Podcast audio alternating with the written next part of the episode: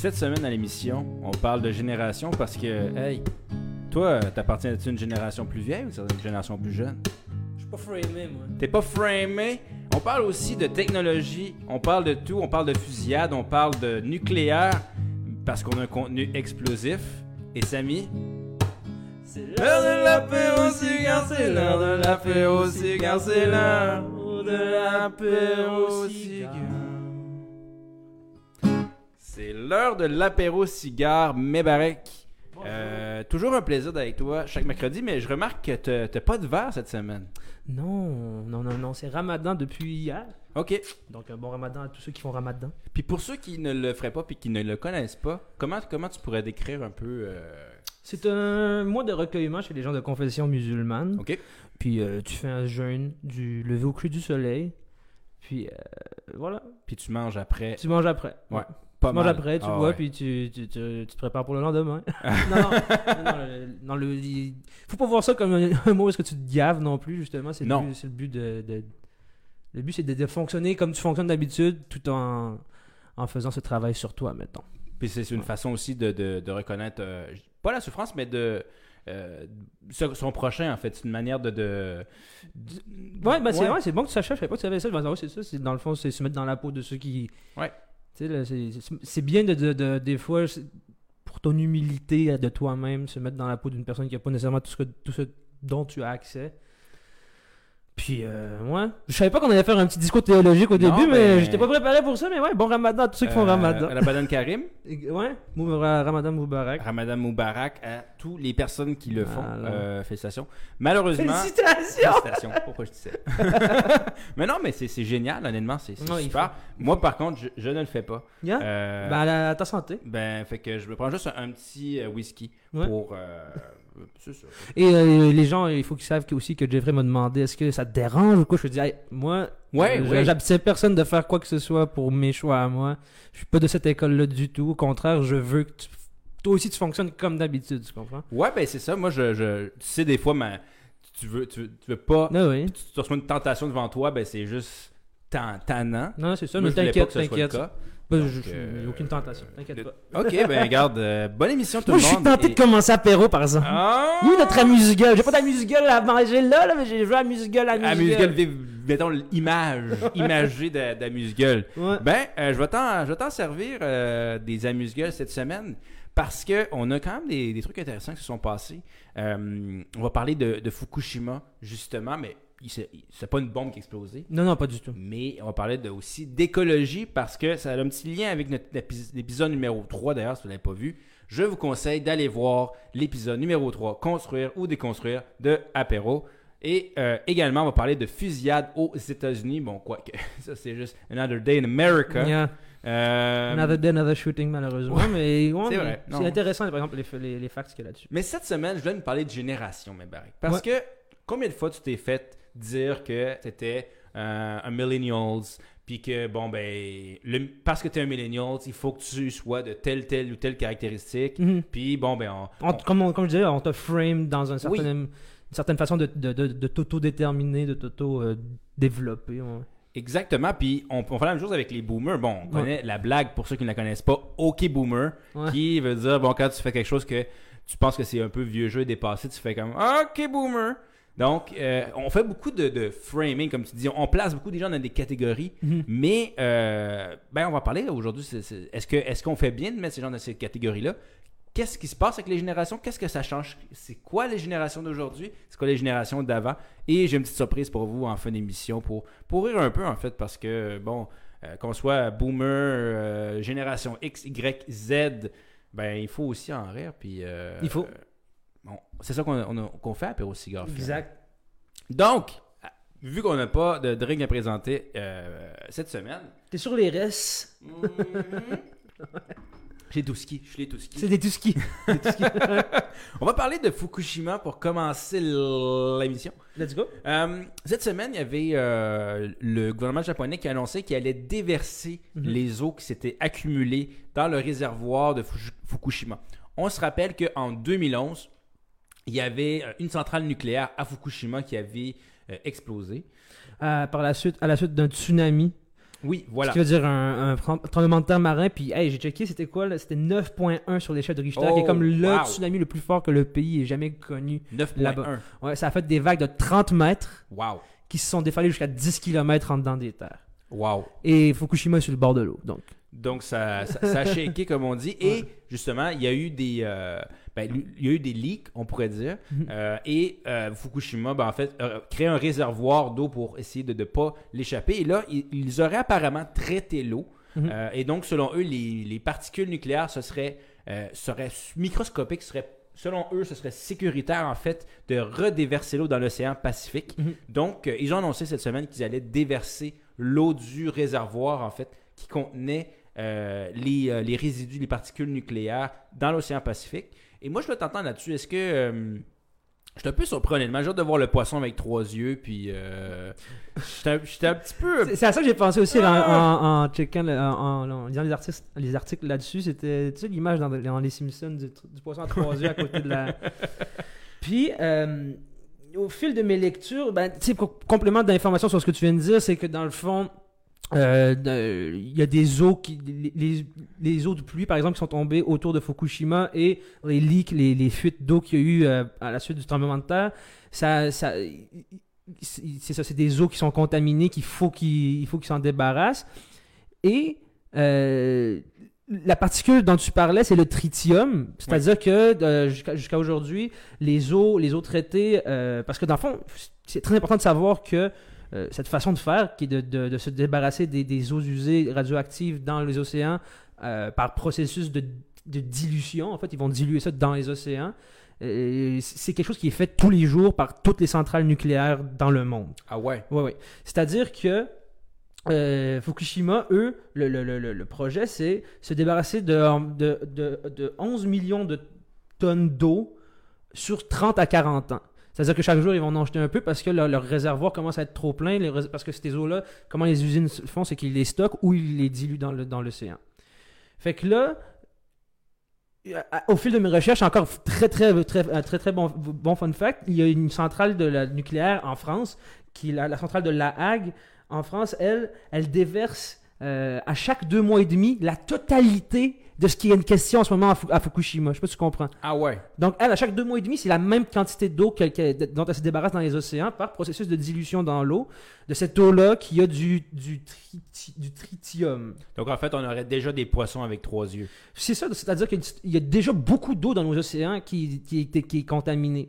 Fait que là, le, le, le, le- le débat d'où il vient, là, c'est que euh, c'est les, les, les gens qui, a- qui, vivent à Fukushima, là, dans les, dans les environs de Fukushima, les pêcheurs qui vivent de la pêche là-bas, eux, ils, ils- ils considèrent ça comme de la mauvaise publicité pour l'endroit. Déjà qu'ils ont été victimes de 2000 en 2011 du tsunami, ils veulent pas être encore plus euh, vi- victimes d'une mauvaise publicité que eux, ils déversent l'eau dans les océans. Donc, oublie la pêche, l'agriculture, la forêt, le- le- tout- ce qui en découle en fait, parce que Ouais, ouais. c'est- Ça vient de la société civile locale, en fait, qui s'oppose euh, à, à ce projet-là. Par contre, les dirigeants euh, japonais qui sont responsables du dossier, en fait, ce qu'ils aussi disent, c'est que si on déverse pas les eaux, euh, ben, on n'a plus les installations requises et ça. on veut aussi démanteler ces installations-là parce que bon, ça. Fukushima maintenant n'est plus en service. Donc, euh, comment on va faire pour démanteler s'il reste encore de l'eau dans le réservoir? C'est impossible. Donc, Mhm. fallait prendre une décision et euh, on, on juge que le risque est pas suffisamment élevé. Donc, que c'est sécuritaire pour nous de déverser l'eau dans l'océan. Et Exactement. donc, on le fait. C'est-à-dire que c'est comme, tu dis, comme tu as dit, c'est, plus une question de. La, la société civile s'est, mobilisée parce que c'est plus une question, c'est plus une question de, d'acceptabilité sociale que de risques réels, réels environnementaux. Parce que si réellement on, s'en- on, on, on, s'en foutait pas de l'eau, de l'eau euh, pleine de tritium dans, dans les océans, ben on dirait à toutes les autres, les autres usines nucléaires dans le monde de pas faire ça aussi. Tu comprends? Ouais, Tu sais, mais quand tu- que quand ça tu veut sais que- dire... Est-ce que c'est une bonne chose ou est-ce que c'est juste parce qu'on le fait pareil parce que c'est économiquement plus rentable? Non, mais c'est que c'est une reprise un peu semi-politique et civile qui est très correcte selon moi. C'est c'est tout en leur honneur, les gens qui veulent pas ça là-bas. Mais je comprends pas. Je comprends pas. Tu sais, parce que par exemple, Greenpeace, eux, euh, ils, se- ils ils se sont. euh, euh, Surprenamment. Ils se sont. Euh, j'ai oublié le mot. Ils se sont prononcés sur le sujet Mhm. des eaux qu'ils veulent jeter à Fukushima. Puis eux, ils ont dit nous, on est pour un moratoire de ces eaux-là, c'est qu'on les entrepose euh, tant et aussi longtemps qu'on n'a pas encore la technologie pour enlever tout ce tritium-là de l'eau. Je sais même pas, ça t'a juste vérifier si c'est bien du tritium. Parce qu'on dirait, puis tantôt, je dis quelque chose qui n'existe pas. Ah, il y a plein de tritium dans l'eau. euh, Bref, c'est ça. Donc, eux, c'est ça. Ouais, tritium, c'est ça. Oui. Et ils disent, nous, on euh, ce qu'on ce qu'on veut, c'est qu'on les, on les stocke jusqu'à ce que la, la- la technologie se rende là dans 30, 40, 50 ans pour pouvoir traiter cette eau-là pour enlever le tritium. Tu comprends? Mais euh, ce que moi j'ai Mais- lu, c'est que le tritium, en fait, c'est microscopique. Donc, euh, c'est- est-ce- c'est- moi, ce que je me dis, c'est est-ce qu'on est capable de mesurer l'impact aussi? Parce que, comme tu le dis, en ce moment, on le fait. C'est sûr que, bon, là, on dit on- une goutte dans un océan parce que c'est Mhm. vrai que avec toute l'eau qui circule à travers les océans, Mhm. est-ce que parce qu'on décharge des micro-particules de tritium dans l'océan, c'est vraiment euh, ça qui va changer quelque chose? Je sais pas, mais honnêtement, est-ce qu'on est sûr que ça, c'est sécuritaire?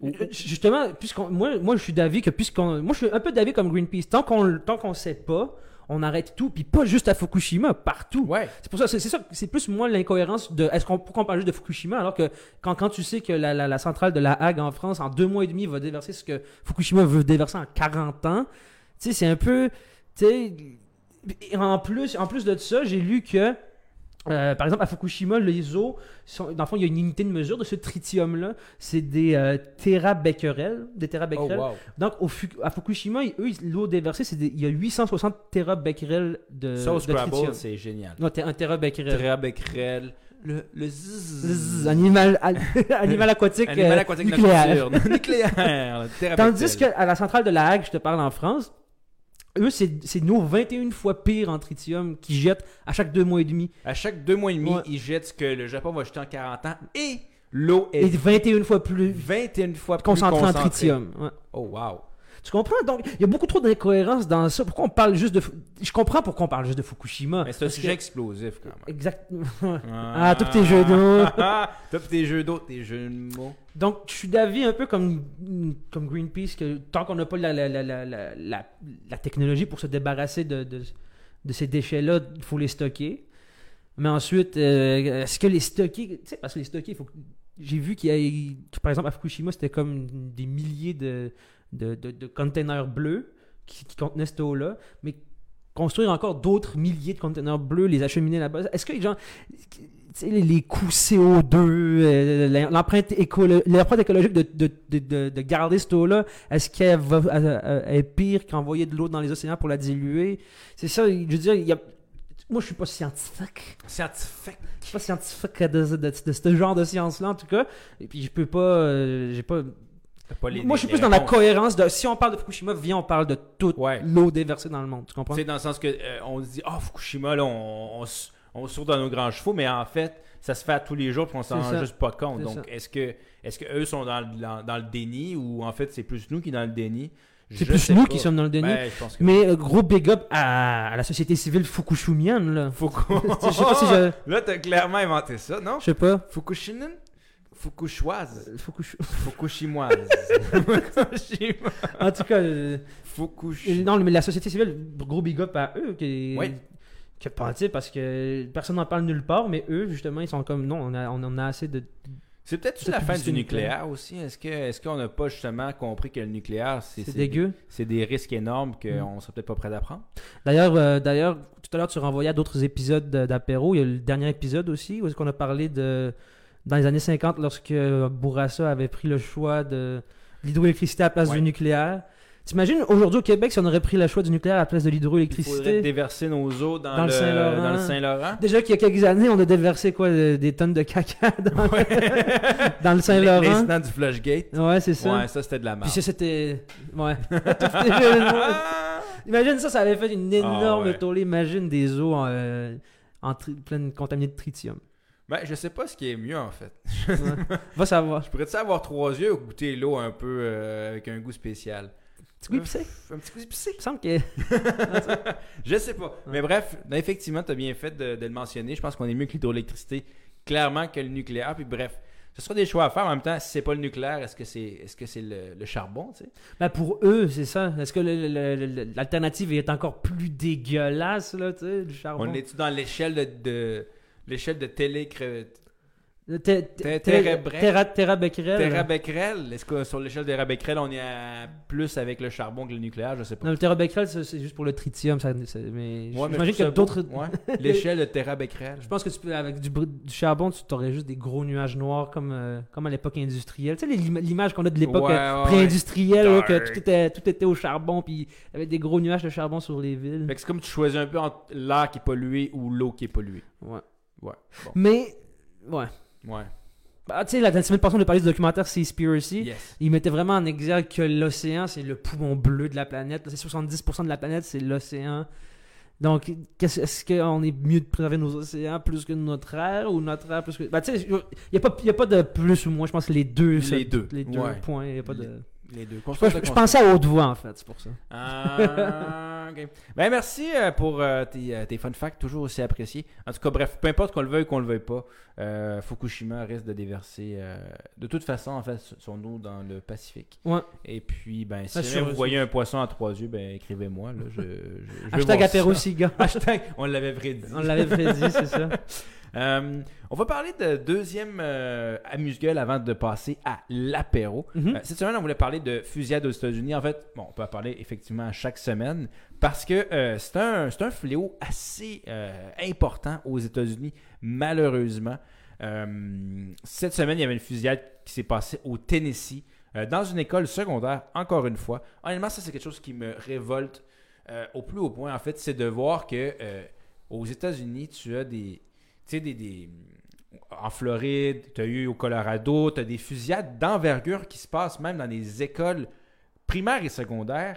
Et euh, on dirait que ça change absolument rien. Il y a toujours autant de fusillades, puis il y a toujours autant de laxisme sur les armes à feu Mm. aux États-Unis. Là, je sais que tu as probablement des, euh, des statistiques euh, à n'en plus finir pour moi. Donc, euh, j'ai hâte de t'entendre, mais moi, ça, ça me suggère encore une fois de, de- de voir euh, des fusillades comme ça. C'est intéressant que tu dises ça parce qu'il y a, des sociologues qui disent que ça a un effet épidémique en fait. Comme, au, même titre qu'une grippe, il y a une certaine forme d'épidémie euh, ça, se transforme en gouttelettes. Tandis que les, les, les, les mass shootings, les, euh, les, euh, les tueries, de masse, les tueries de masse, ben, ça a le même effet. Plus tu en vois, plus tu vas, en vo- tu- plus tu vas, tu vas voir que dans la société, ça, ça va se reproduire. Et ça, par exemple, aux États-Unis, c'est depuis 1999, la tuerie de Columbine au Colorado. Je Ouais. si ça te parle un peu. Ouais. C'est depuis ce temps-là, c'est- depuis ce temps-là, en fait, il y a ce phénomène des, des tueries dans les écoles. Ah, C'est ouais, intéressant de voir ça parce que tu viens juste de dire que je comprends pas pourquoi il y en a plus, mais c'est parce que ça, ça, ça craint que d'autres déséquilibrés à faire ce genre d'affaires. Je sais pas si tu t'en souviens, il y a quelques années, il y avait cette mode-là chez les déséquilibrés de faire des, euh, des camions béliers. Oui. Il y en a eu en France, il y en a eu même ici à Toronto. Tu, vois qu'il y a une certaine. Ça, ça, ça, ça sonne des, ça sonne des, des, Ah, des- ouais. des sonnettes dans certaines têtes de on, on va en parler plus tard avec ouais. la technologie, mais est-ce que justement la technologie ne joue pas un Ah, rôle Bien sûr. euh, de, de, de, de caisse de résonance de masse en fait? Parce Bien que euh, avec les réseaux sociaux, on parlait dans notre premier épisode liberté justement du fait que euh, il y a plusieurs euh, le framing en fait sur les réseaux sociaux, c'est-à-dire que Mhm. quand toi tu as un compte Facebook, les, les- Facebook va te proposer des pages que tu aimes Mhm. correspondent à ce que tu cherches, à ton contenu, à tes intérêts. Si par exemple, tu es une personne qui mentalement a des vulné- vulnérabilités, on te propose justement, et là tu vois cette image-là de tuerie, tu, tu c'est- un élément déclencheur. Est-ce que, est que les réseaux sociaux puis toute Ben- la communication de masse aujourd'hui, ça joue un Ben, impact? ben, c'est certain, c'est certain. Là. J'ai juste à penser à la tuerie de, qui s'est passée en Nouvelle-Zélande, Christchurch. Le gars Oui. était quoi? Live Facebook. ah ouais. Tu t'en souviens pas? C'était Moi, je l'ai vu, Oui, ben, en live, mais tu voyais Tu qu'il l'as vu avait en live? Je sais pas si- Non, je l'ai pas vu en live. Je l'ai vu genre deux heures après que ça soit passé, mais tu, tu- tu- live ou pas live, là, tu sais, c'est sur Facebook, tu te rends compte? C'est choquant. Ben, c'est sûr que c'est sûr qu'il y a des gens qui, qui- qui trouvent des cases de résonance là- là-dessus. Puis vite vite avant de revenir euh, aux armes à feu aux États-Unis, par exemple, le- le- les, les djihadistes qui se, qui se radicalisent, c'est sur Internet qu'ils se radicalisent le plus souvent. Puis ça va être sur des forums de gens qui pensent comme eux, qui, qui vont les guider à penser en- de façon encore plus radicale. Tu comprends? Donc c'est des gens qui, c'est des gens en feu sur lesquels tu jettes. Moi, je te jette de l'huile sur toi, puis toi, tu me jettes de l'huile sur moi, puis On est, tous- on est tous les deux. deux Ça- ça- ça- Il y, a- il y un effet d'entraînement en fait, qui se crée. Puis, en fait, j'ai une statistique pour toi. En 2019, euh, ça c'est une, statistique du 8 août 2019, il n'y avait pas eu six jours de suite avant qu'une fusillade... En fait, sans qu'une fusillade n'ait pas lieu. Donc, c'était cinq jours maximum, une fusillade. C'est fou, hein? C'est fou, là. Je veux dire, ça veut dire que cette semaine, ça arrive. Ça arrive la semaine prochaine aussi. À chaque semaine, en fait, tu es quasiment certain qu'il va y avoir une fusillade aux États-Unis. C'est fou. Je, je- je- je me souviens en 2018, en février 2018, j'étais à Washington, D.C. Ouais. Puis. euh, T'es pas là avec toi?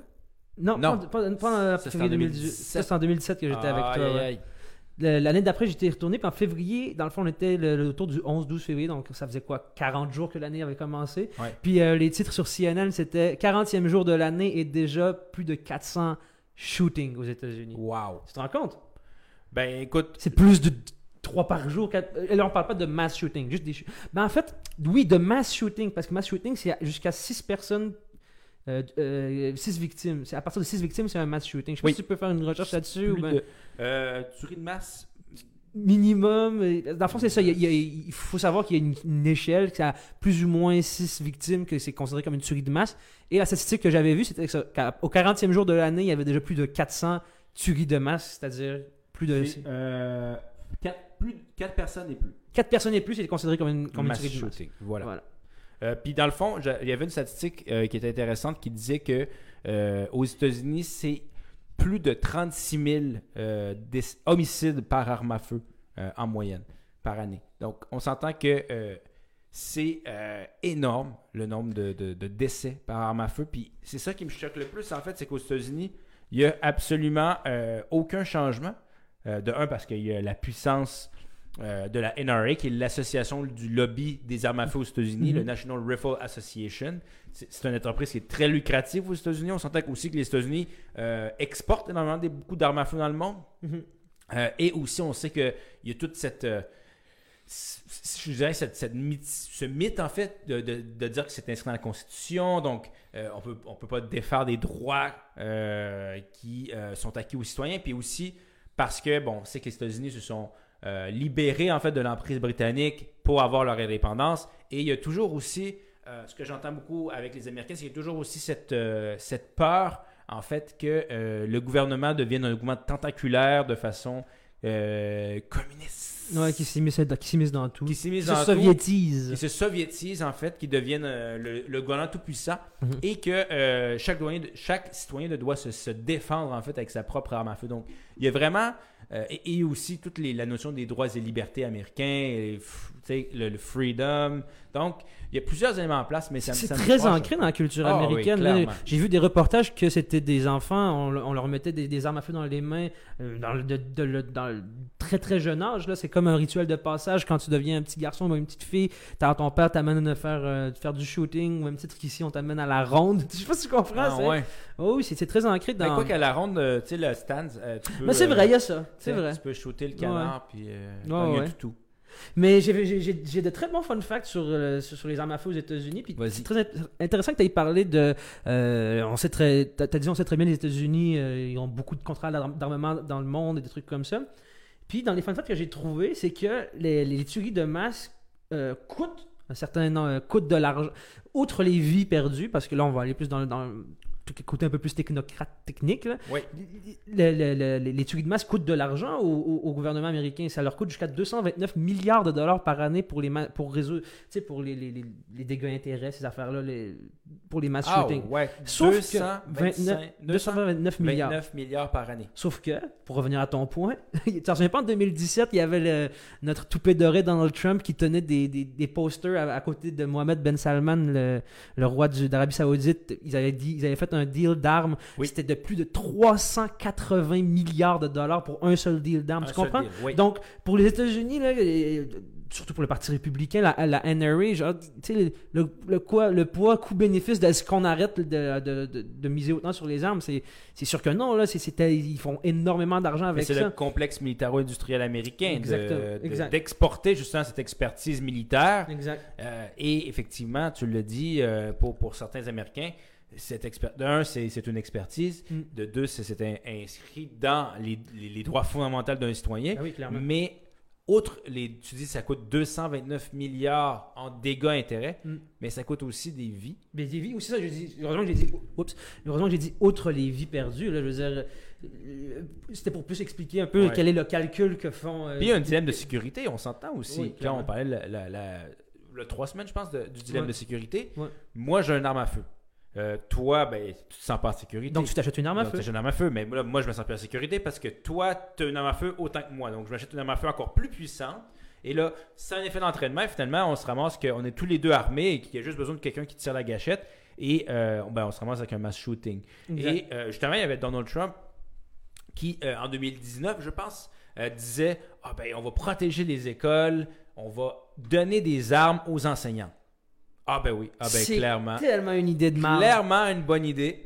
Plus d'armes à feu. Plus d'armes à feu égale dire- moins ben oui. d'armes, égale moins de shooting. Mais Dilemme non. de sécurité. Mais non, exactement. Puis, euh, euh, c'est intéressant tu dises, tout à l'heure, tu disais qu'il y avait. Euh, bon, J'ai oublié ce que tu avais dit, mais ça m'a fait sonner une cloche. Euh, le COVID-19 a exacerbé le nombre de- de- de- d'armes vendues aux États-Unis. Dans certains États, ça, ça dépasse le 300% plus d'armes vendues. Au Michigan, c'est 300% plus. Wow. Ah, bah, Dans Brooklyn, quelque chose comme 250% plus d'armes à feu vendues. Parce que, comme tu disais, les gens se sentent pas en sécurité. Surtout dans cette état pandémie, pan- pandémique. Dès que quelqu'un, ton voisin s'est acheté une arme parce qu'il se sent pas en sécurité, parce que l'argent rentre plus, puis là tu sais plus, parce que t'as de la misère à te projeter dans le futur. Ben, le- le- ton, ton voisin s'achète une arme à feu, l'autre doit s'acheter une arme à feu. Puis c'est une épidémie d'achat d'armes à feu qui a Wow. fait en sorte que, par exemple, au Michigan, 300% de plus de ventes d'armes à feu. C'est fou. Puis, euh, euh, voilà, je sais. Tout à l'heure, tu disais qu'il y avait énormément de. À chaque 6 secondes. Chaque veut- six jours, il y a chaque une fusillade. chaque, chaque six jours, il y a une fusillade. Il y a- jusqu'à- en 2017, on dénombrait 40 000 morts euh, d'armes à feu aux États-Unis. Et là-dessus, 2500 étaient des jeunes écoliers. Tu sais? 2500, que Sur- c'est quelqu'un qui avait toute la vie devant soi. C'est. euh, 2500, c'est aussi le nombre de personnes qui sont mortes durant le 11, le 11 septembre. hein. 2500, 3000. Tu sais? Mais ça, puis là, on parle de juste de des jeunes chaque année. Chaque année, ouais. Wow. Ah ben c'est absurde. Mais à- en même temps, il ne faut pas garder les Américains de haut aussi parce que le fléau des armes à feu est aussi présent au Canada.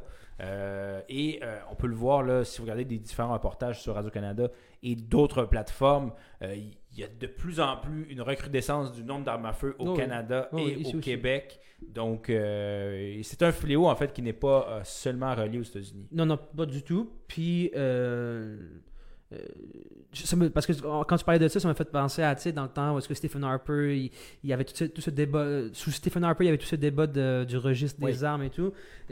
Joe Biden, il, a- il a pris, il a fait une allocution euh, par rapport à toutes les mass shootings qu'il y a eu depuis le, depuis le début de l'année. Puis, il, il se veut le président qui va, euh, qui va faire quelque chose par rapport à ça, surtout pour réduire les armes d'assaut. Parce que euh, les armes d'assaut, comme le AR-15, qui est une arme qui est très peu chère aux États-Unis, que tu peux te la procurer au Walmart, le AR-15. tu sais. Ah ouais. C'est une, arme d'assaut que tu peux te procurer au En deux, Walmart. en deux paquets de laitue. Exactement. puis, euh, Donc ça, ça il, il- il veut légiférer là-dessus. Les, les armes fantômes, donc un peu comme, comme sous euh, Stephen Harper avec le, le registre des armes, les, le registre des armes à feu, et aussi les armes euh, qui ne sont pas vendues nécessairement dans, dans, dans des endroits comme Walmart ou des, les, fire, les, fire, les firearm place. Puis, quelque chose d'intéressant, il va légiférer sur les imprimantes 3D.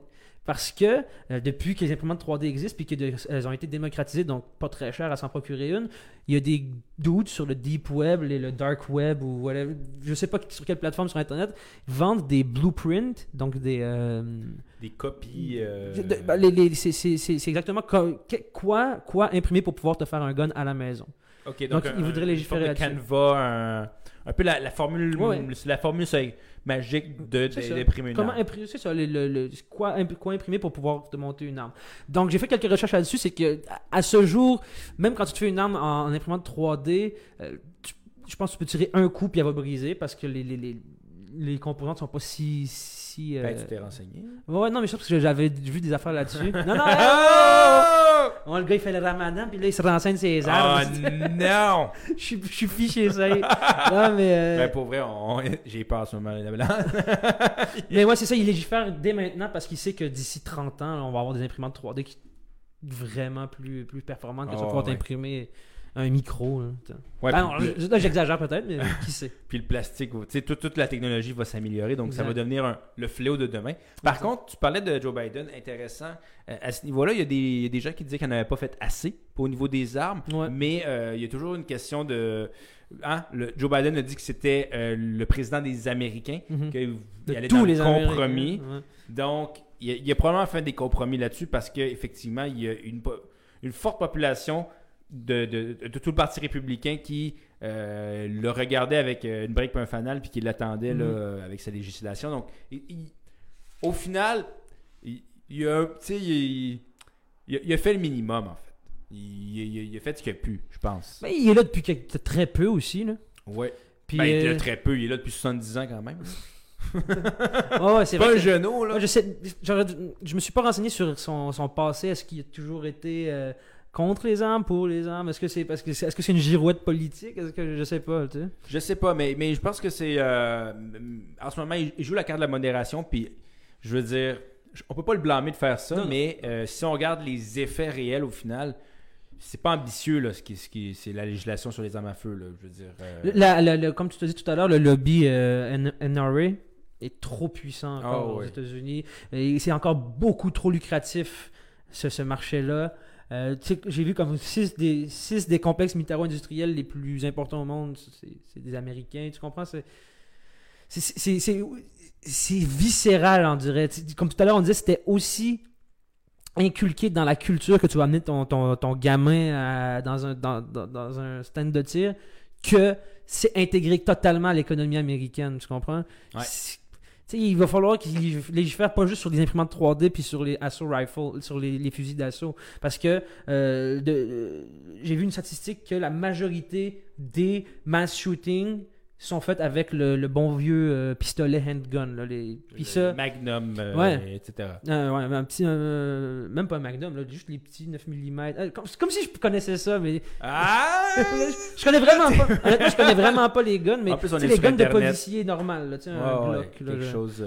ben, D'ailleurs, parlant de, de, de- de- d'armes et de, de, te- de génération, en fait, Donald Trump disait souvent Mais c'est la faute des jeux vidéo. C'est la faute des jeux vidéo. Ouais. C'est la faute des jeux Ouais. vidéo. Il y a une étude euh, qui a été faite en Australie qui, en fait, a prouvé que les jeux vidéo, en fait, n'avaient pas un impact, selon eux, significatif sur le nombre de fusillades. En fait, ce qu'ils ont fait, c'est qu'ils ont pris deux groupes, des gens qui sont adeptes de jeux vidéo, qui jouent énormément des jeux où on a des, des- des armes à feu et où les, les- les- il y a des combats à travers le jeu vidéo, comme Call of Duty et autres, Ouais. et un groupe qui, lui, ne joue pas du tout. Et en fait, le, à travers le questionnaire, le niveau de violence n'est pas plus grand sur un groupe, en fait, qui, Que- euh, qui ne joue pas. ou Qui qui joue joue pas. Donc, y a pas, ils n'ont pas vu de différence significative entre les groupes qui sont adeptes de jeux vidéo et les groupes qui ne sont pas au niveau euh, de, de, de la violence, au niveau, en fait, de, de- des caractéristiques qui, en fait, selon eux, leur permettaient de dire qu'il y y a plus de danger, en fait, avec le jeu vidéo. C'est intéressant.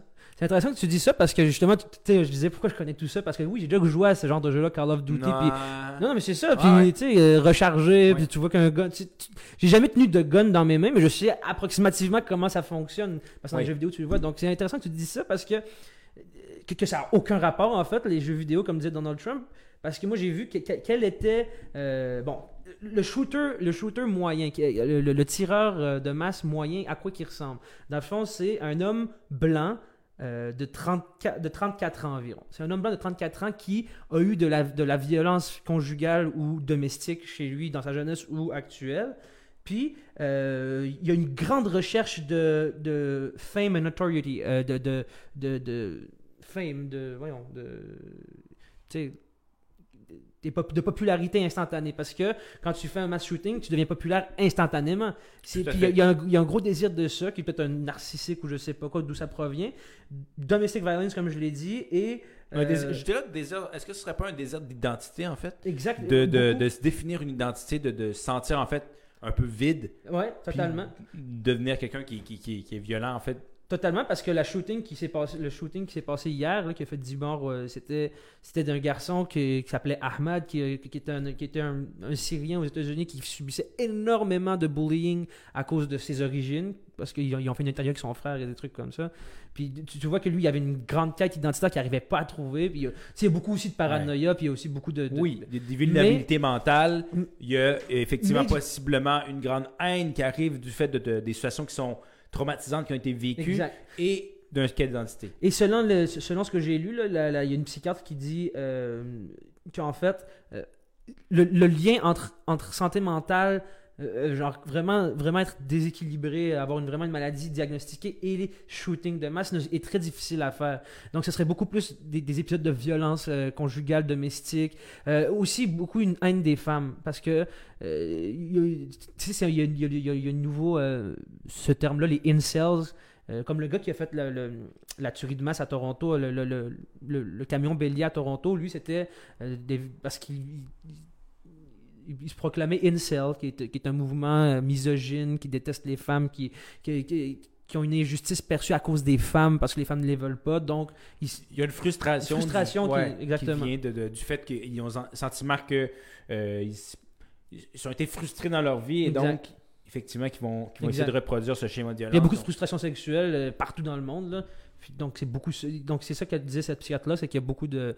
Il y a, il y a quelque chose qui, qui tourne beaucoup autour de la misogynie puis de la haine des femmes dans euh, le caractère type d'un d'un tireur de d'un tueur de masse.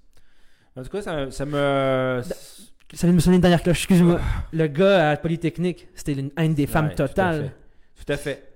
Tout à fait. Non, c'est. c'est, c'est, euh, ce principe-là, en fait, des, des, des, des célibataires for life, là, effectivement, c'est, un peu euh, euh, quelque chose qui est croissant puis qui est un petit peu aussi, effectivement, dangereux. Puis, Mais qui a euh, toujours été présent, j'ai l'impression, mais que là, de plus en plus, on, on- tu sais, mal nommer les choses, ça rajoute au, au malheur du monde, comme disait Albert Camus. Ben, il faut, tout- tu sais, il faut comme donner un, un terme, un mot pour conceptualiser la chose, pour qu'on la comprenne, tu sais, comme là, les incels. puis les- Ouais, puis. C'est intéressant. C'est un phénomène, je pense qu'en tout cas, je pense que les réseaux sociaux, puis tout, tout toutes les communications, puis tout l'Internet aujourd'hui, euh, en fait, possiblement, en fait, rajoutent, mais bon. Mais oui. Euh, Mais on y reviendra tout à l'heure, on, va, on, par- on parle des jeunes et, du- oui. et de la COVID, puis il y a beaucoup, il y a beaucoup de, de trucs liés à la... On a fait un, un gros, gros, gros parenthèse. Ouais. Grosse parenthèse commencée.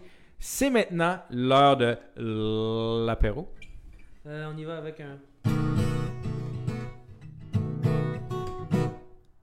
C'est l'heure de l'apéro? C'est l'heure de l'apéro. C'est l'heure de l'apéro.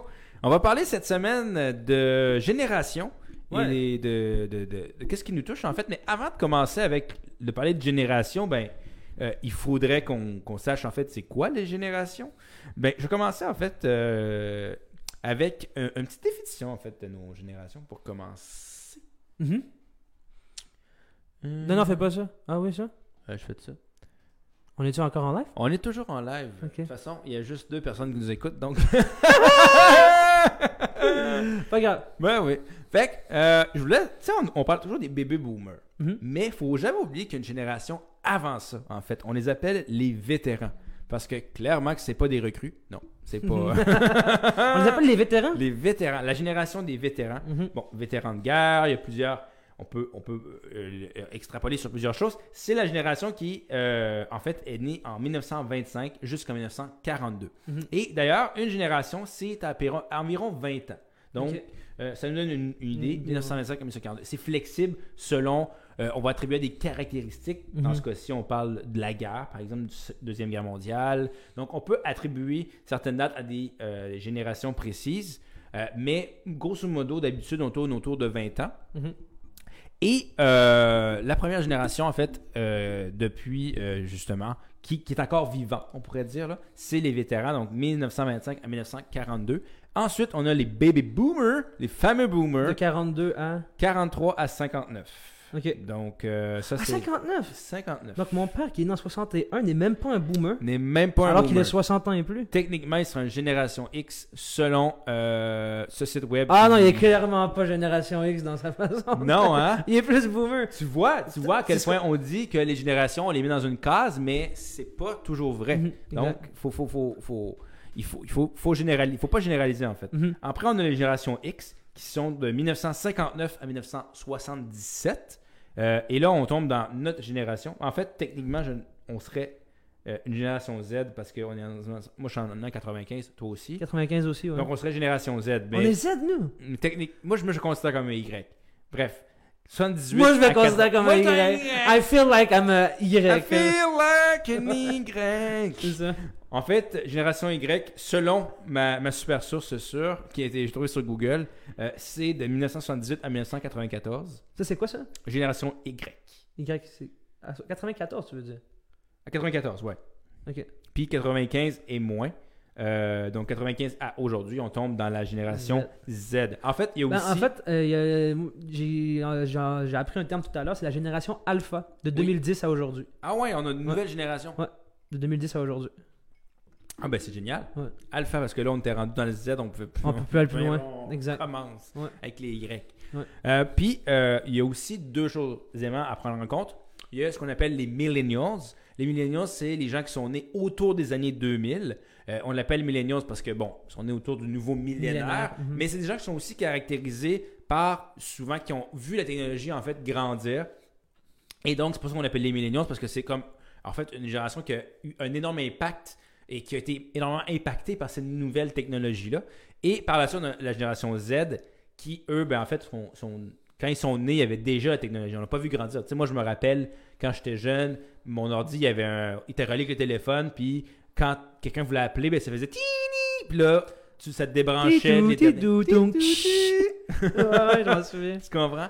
Ouais. Donc, puis il y a aussi ce mélange des deux, en fait. Une génération Z qui est née pendant le, autour des années 2000, des Zillennials. Donc, des- une génération, en fait, qui est un peu de composante des deux. Des zillennials. Des Zillennials.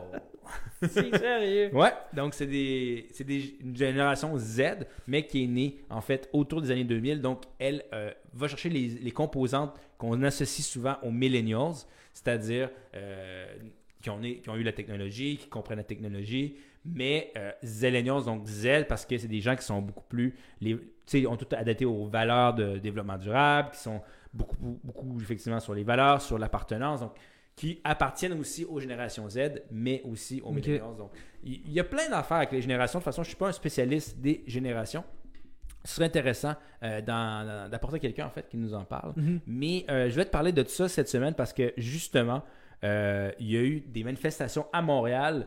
En fait, il y en avait une avant-hier. Ouais, Il y en a eu une autre, je pense, dimanche quelque chose comme ça, ouais. si je m'appelle bien. Plusieurs jeunes qui se sont réunis en fait au euh, Vieux Montréal Mhm. pour protester contre le, le confinement qui maintenant retourne à 8 heures et qui euh, en fait ont aussi bon, fait du s- c'était prévisible, casse des vitres, allume des feux Mhm. euh, et donc bref, manifestation dans le, dans le Grand Montréal qui a fait des remous quand même. Je voulais avoir ton avis justement à- avec ça. Aussi un avis plus large, c'est-à-dire c'est quoi le- la COVID, jusqu'à quel point maintenant, l'impact de la pandémie, ça va être quoi sur nos jeunes? Parce qu'aujourd'hui, il y avait aussi le début de, euh, de, de- de grève dans le monde de l'éducation. Ouais, Et donc, j'ai hâte de voir, en fait, ça va être quoi l'impact de, de la, de la pandémie, en fait, sur ces jeunes-là. Euh, ça, ça risque d'être assez complexe. C'est intéressant ce qui est arrivé euh, avant hier, d'autant plus que léger marketing. Alors, ça? j'ai pris une photo, tu étais là, je pense. hein? T'étais là, hein? Ah! T'étais là? Ah, je te voyais avec une batte de baseball. Ouais, je t'ai vu, t'as lancé une C'est de là que ça vient cette blessure-là. Ah! Non, non. Je savais. Non, mais euh, ouais, il y, a- il y a Léger a fait un, un- un sondage à savoir. euh, Un léger sondage ou léger a fait un sondage? Non, Léger a fait un énorme sondage auprès des. C'est ça, l'entreprise Léger a fait un énorme sondage auprès des 18 à 34. euh, Ben, pas auprès des 18 à 34 ans. Ils, ils- ils ont fait un sondage à savoir est-ce que la COVID euh, vous affecte au niveau de votre santé mentale. Donc, les gens euh, s'autodiagnostiquaient à savoir est-ce que leur santé mentale avait été. euh, euh, ben, impactée par la COVID. Puis ce qui est intéressant de voir, c'est que les marketing, marketing ils ont, ils ont je sais même pas si c'est marketing ou léger. Je veux dire juste léger. Léger. Parce que je sais qu'il y a léger marketing, mais je sais pas si c'est la même chose que léger Ben, marketing. ça doit, je sais pas. Ça doit. En tout cas, eux autres, les Eux autres, statisticiens- léger. Léger. les statisticiens, ce sont, ils, ont, ils ont eu des constats alarmants, comme de quoi les 18 à 34 ans euh, avaient ressenti, euh, ont ressenti une énorme euh, différence dans leur santé mentale, et ce, beaucoup plus marqué à partir du mois de janvier. C'est-à-dire que, pour reprendre les mots du, du directeur de, de cette étude-là, la première vague, c'était un problème de santé. Deuxième vague de COVID, c'est un problème économique beaucoup plus. Troisième vague, là, c'est rendu vraiment un gros problème de santé mentale. Et d'autant plus chez la jeune population, chez les 18-34 ans. Euh, Ouais, parce qu'on on, on veut pas non plus euh, adhérer à des violences. On non, non, on faut se pas, fera des, jamais. faut, faut pas adhérer à des violences. Puis moi, je, je les comprends d'où ils viennent. C'est-à-dire que C'est ces jeunes, ces jeunes-là, là, tu- ils- qui sont sortis dans, la, dans, les, dans les rues, faut comprendre qu'il y a des frustrations derrière. en fait. Ex- Exactement. Ben oui, quand, quand tu il y a des vidéos, tu entends scander des. Des. euh, des euh, comment on appelle ça déjà? Des. euh, ils scandent quoi, les, les, les manifestants Euh, olé, non, olé. non, non, ils- non, non, mais c'est quoi le nom de. ils- En tout cas, ils scandaient des, des slogans, c'est Des ça, des slogans slogans. très genre euh, à liberté à notre jeunesse, on nous a volé notre jeunesse, liberté à- aux jeunes. euh. tu voyais qu'il y avait une certaine forme de. de, de, de- Prise de la Bastille. une certaine forme de la prise d'Abbassie. Mais quasiment, il y avait des feux comme à la prise d'Abbassie. Il manquait, Ouais. il manquait juste les, les, les têtes au, au, au bout des pics. Ouais. Mais euh, en fait, c'est- j'ai perdu mon idée à cause de ce que tu viens de dire. Euh, C'est ma faute. Je disais quoi? Euh, tu disais que les jeux marketing disaient que la troisième vague, en fait, allait être. euh, Ouais, c'est un gros problème de santé, de santé mentale. Euh, et ou- ouais, c'est ça parce que en fait ces jeunes-là, ils- scandaient des slogans qui laissaient paraître. Go, go Habsgo, je pense. que non, clairement pas, mais qui laissaient vraiment paraître une forme de, d'injustice qu'ils vi- qu'ils vivent. Puis ça, ça, selon ce que j'ai lu, ça, ça proviendrait du fait qu'on leur demande de faire beaucoup de sacrifices de- dans leur vie pour d'autres personnes et pas pour eux. Donc, depuis le début de la pandémie, je pas si tu as vu, c'est Hey, les jeunes, ça vous tuera pas, mais faites des sacrifices, mais pas Ouais. pour vous, mais pour d'autres. Puis ça, ça, ça, ça vient à, ça vient à faire en sorte que. que que, que- que tu te tannes, puis que tu vois qu'il y a des jeunes qui sortent pour scander des, des- des- des- des slogans du genre. Puis il y a eu sept arrestations sans contravention. C'est quand même, c'est quand même un, un Oui, bon oui, mouvement qui. c'est- majeur. Puis moi, ce qui m'a choqué, c'est euh, il y avait un article, qui, je me rappelle si c'est la presse ou Radio-Canada, qui disait euh, plusieurs dizaines. Puis euh, clairement, là, ils ont, ils ont- ils ont minimisé la Ben, chose parce que c'est, on parlait de beaucoup plus que ça. Beaucoup plus que ça. Je sais pas c'est quoi le chiffre euh, clairement, mais tout ça s'est fait en, en un ou deux jours sur Facebook, dans les réseaux sociaux, Instagram et tout. Ça, ça, c'est- tout à l'heure, on parlait de qu'est-ce que les réseaux sociaux font. Et, euh, par exemple, à Fukushima, il y a eu une belle- les réseaux sociaux ont réussi à faire en sorte qu'une certaine société civile s'est mobilisée. Oui. Ben, la même chose, une certaine forme de société civile de 18-34 ans qui s'est mobilisée clairement dans les derniers jours. Puis moi, je, je, je je vais avec toi. Là. Bon, euh, c'est sûr que là, je me pompe le torse, mais je pensais, j'étais, j'étais convaincu que ça allait arriver. Euh, C'est clair. J'étais, C'est clair. j'étais convaincu que. Parce que, on va se le dire, moi, moi quand en avril, ben, début avril, en fait, le trois, trois semaines, ben, environ, mettons fin mars, euh, là, les choses rouvrent. Moi, je pensais que c'était la dernière. Je pensais que c'était le fil d'arrivée, puis que, tu sais, c'était it's for good. Tu sais, c'était pour la dernière étape. Ouais, ouais. On avait fait nos sacrifices. Les- la, la campagne de vaccination avance. Mhm. Donc, tu dis, bon, ben, tu sais, là, je l'ai faite, tu sais. Puis là, chaque petite chose est une victoire, tu sais. Je veux dire, les, les, les gyms rouvrent, parfait, je vais retrouver une forme de routine, je vais pouvoir aller m'entraîner. Euh, les magasins rouvrent, parfait, tu sais. Et puis, paf, le mois de janvier, où est-ce qu'on met un couvre-feu à 8 heures. Puis là, tu sais, le, le- le- le- tu frappes un mur. Puis effectivement, tu sais, je me disais, c'est clair que là, euh, ça va être très difficile, ça va, ça, ça va créer des remous, c'est certain. Euh, puis, je veux dire, de toute façon, souvent, je trouve qu'on on fait encore une forme de framing parce que, bon, on, on- on peinture ces gens-là comme étant des, des gens qui sont. On, on dépeint pas, on peinture. Ben, dans le sens qu'on on, on, on lui met une image de gens ignorants, euh, tu sais, qui. qui qui sont pas- qui sont ouais, qui s'en foutent. qui s'en foutent puis qui, qui, Mhm. qui sont euh, qui, ont, qui, ont, qui, ont, qui- ont- qui ont pas une logique derrière alors que ça on- je, peux, je peux pas le débattre moi ce que je pense c'est que derrière tout ce mouvement là il y a une frustration Clairement. Euh, puis je veux dire ça fait quand même quoi 12 mois maintenant? Plus que 12 mois en fait ça- c'était 13e mois. Là, on vient 13e d'embarquer mois. là-dedans. hein. ça fait 13 mois maintenant qu'on est euh, confiné, on pourrait dire, ou, ou en tout cas qu'on a des mesures très restrictives. Est-ce que c'est pas contre la. Je veux dire, je suis pas en train de, de défier les. les, Mais c'est quelque chose, de- c'est quelque chose de, de- que- d'inédit ou presque que tous les jeunes de la planète vivent le même, le même, le, même phénomène. Puis, euh, puis c'est sûr que la- la- ce, qui est, ce qui est certain en tout cas, c'est que la COVID, en tout cas, c'est un gros phénomène d'exacerbation de, de problèmes qu'il y avait déjà en tout cas dans- chez les jeunes. Par exemple, on parlait, on n'arrête pas de dire que la COVID, ça a vraiment exacerbé euh, tous les problèmes de notre système de santé. CHSLD, ça l'a vraiment exacerbé. Euh, il y a certains problèmes économiques, par exemple sur l'approvisionnement des masques et tout. ça, tu m'en avais déjà parlé Ouais. dans les anciens épisodes. Puis là, ce qui ça a fait, c'est que ça a exacerbé euh, vraiment le- le- le- certains problèmes que les jeunes éprouvaient. là. Ouais. Puis, par, par exemple, pré-pandé- pré-pandémiquement, c'était 26% des milléniaux, des millennials dont tu parlais tout à l'heure, Oui. Qui, euh, qui, qui disaient avoir vécu un épisode dépressif. Donc, les gens de Un 22 sur ans et moins, euh, c'est ça, un- une, une per- une personne sur quatre s'est autodiagnostiqué un épisode dépressif. Et ce qui est d'autant plus intéressant, c'est que selon les psychiatres, c'est 20%. Donc, parce que les gens, c'est- quand on leur fait des, des- des- quand on a des statistiques, c'est qu'on on leur pose la question pour qu'ils s'autodiagnostiquent, en fait. Et ensuite, tu compares avec les, les vrais chiffres, par exemple, des psychiatres, et c'est là que tu vois qu'il y a une... C'est environ 23%. Ben, je- je- regarde, on, on a Tu sais? apéro cigare, on met une carte sur table. On est, on est vrai, on est honnête, on est. Clairement. Euh, toi, euh, est-ce que, est-ce que tu penses que tu n'as vécu un épisode dépressif? Euh, dépr- je, je sais pas si je peux vraiment me, me diagnostiquer un épisode dépressif, mais le, le, le COVID m'a fait prendre comme 40 livres, man. Ah ouais? tu comprends? Manger ses émotions. C'est ça. Ouais, hein? Ben, honnêtement, moi, depuis le début de la pandémie, je sens, je suis plus fatigué. Je sais Ouais. pas si c'est relié, ouais, mais j'ai l'impression d'avoir moins d'énergie qu'avant. Peut-être, est-ce que c'est parce qu'on on est moins actif? Euh, tu sais, je veux dire. Il y, a- il y a une certaine il y a une certaine forme de, de- flamme intérieure aussi parce que par exemple les jeunes ce qui arrive pourquoi ils, pourquoi ils se sentent aussi dépressifs j'ai, lu- beaucoup de j'ai vu, vu des vidéos plus que lui en tout cas par rapport à ça de psychiatres qui en parlaient de la pandémie euh, par rapport aux effets faits sur les jeunes ce qui arrive c'est que les jeunes leur flamme intérieure c'est se projeter à long terme c'est que, surtout d'entre 18 et 34 ans, c'est là que tu choisis des, des gros choix de vie. C'est là que c'est là que peut-être que tu vas te réorienter à 25-30 ans quelque part. Puis c'est des gros choix de vie qui vont. Il faut que tu te projettes à long terme. Puis c'est ça, cette flamme-là qui t'anime. Ouais. Fait que là, maintenant que tu es restreint à, tu es restreint à juste penser à court terme. Tu l'as dit tout à l'heure. euh, euh, les bars ont ouvert. Ah, ils les ont refermés. Ça c'est rouvert, ça c'est fermé, c'est fermé. Ah, te change. euh, c'était 8 heures. On vous met ça à 9h30 puis on vous le rechange. Puis là, ça, justement, ça, ça, ça effrite toute cette face, toute cette possibilité de, de s'envisager à long terme. Fait que tu, tu penses juste à court terme. Fait que c'est sûr que par rapport à ta fatigue, je pense que ça vient un peu de là. On dirait qu'on peut juste se projeter maximum à une ou deux semaines. Plus Ouais. que plus que qu'avant en tout cas. Puis, puis je parlais à- à- avec quelqu'un aussi euh, dehors, euh, parce qu'on aura dans les parcs, dans les parcs à 2 mètres, Mhm. euh, à, à distance. D'ailleurs, c'est le fun quand même, il fait beau. Mhm.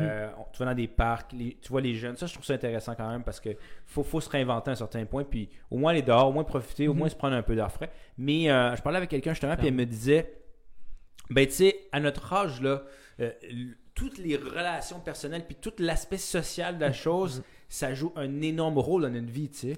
Euh, la- L'appartenance à un groupe, Ben euh, nos relations sociales. Tu sais, le, le- notre routine, en fait, c'est euh, ben, le, le jeudi, le vendredi, le samedi, la fin de semaine, d'aller prendre un verre avec des amis, de les Mhm. rencontrer, de- de- d'échanger, puis de, de se définir par rapport à, À ça, à ces expériences vécues, à ces expériences vécues. Tandis que quand tu es un bébé, un boomer ou un vétéran, on pourrait dire. C'est déjà fait ça, donc C'est pas- déjà fait. t'as une autre phase. Une autre phase, tu sais. Mm. Donc, les, les relations sociales ont peut-être pas le même poids, donc tu es capable de juste euh, apprécier ton petit moment de famille, puis de, de- ça te dérange pas d'écouter la télé. C'est d'autant plus, intéressant que tu dis ça parce que dans le même, dans le même euh, sondage fait par Léger euh, qui, est, qui est paru cette semaine, c'est qu'ils ont aussi observé que plus tu vieillis, plus tu disais que.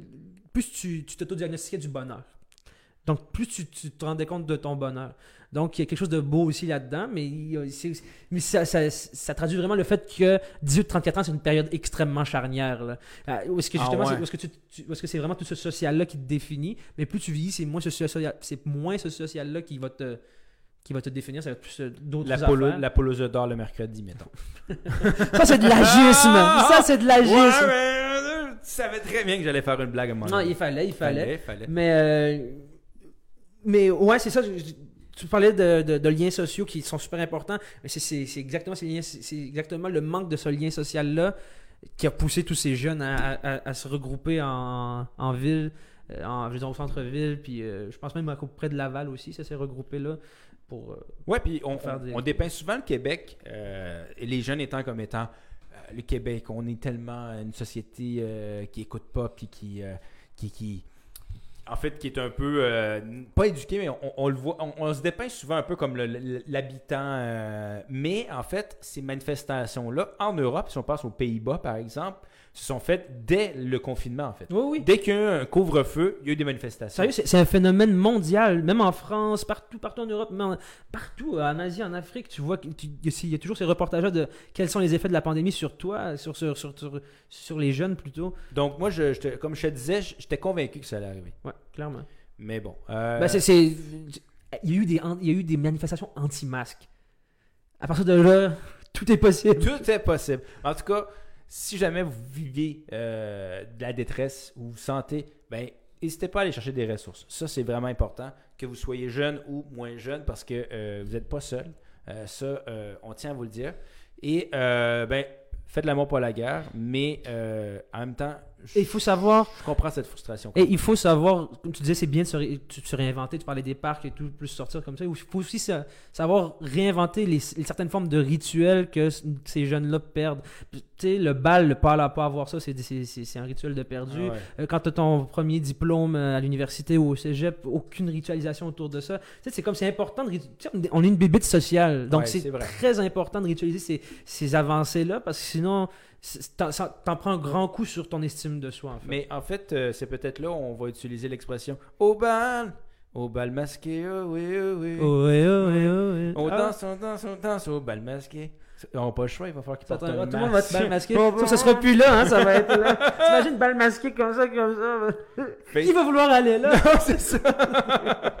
c'est un pays que tu C'est danses. ça, c'est ça. Mais en tout cas, bref, ça sera à surveiller, mais effectivement, je pense que les générations, euh, nos générations, en fait, qu'on pourrait dire, ont été probablement plus, plus impactées par le. C'est facile à dire, mais je pense que euh, nos, nos générations étaient beaucoup impactées, puis j'ai hâte de voir l'impact à long terme là, sur, les, sur les jeunes de, de la COVID. Mais on a assez parlé de la COVID, grand mébarek. On va parler de jeunes, mais de d'autres choses. Et puis, euh, ben, on se fait une petite transition euh, euh, sonore. Oups. Oh, oh!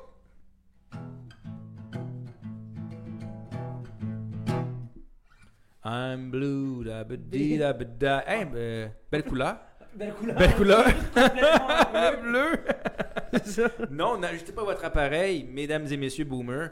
Euh, c'est, Ah, deuxième agisme. Oh, contre les, contre les. Ah. C'est pas la, c'est pas la télé en Technicolor qui est revenue à Radio Canada. Non, non, non, c'est l'émission d'apéro. Ouais.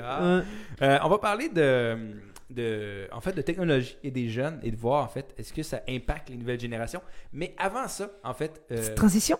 Petite transition. Euh, avant de parler des, des nouvelles générations, je vais parler de votre compte de banque parce que si jamais vous avez réservé un vol avec Air Canada dans les derniers mois et que euh, vous étiez comme un petit peu fâché puis que vous aviez le goût de vous rebeller parce que vous n'avez pas été remboursé, ben je vous annonce une bonne nouvelle. Vous allez être remboursé. En fait, le gouvernement a annoncé un prêt de près de 5,9 milliards de dollars. Milliards? Milliards.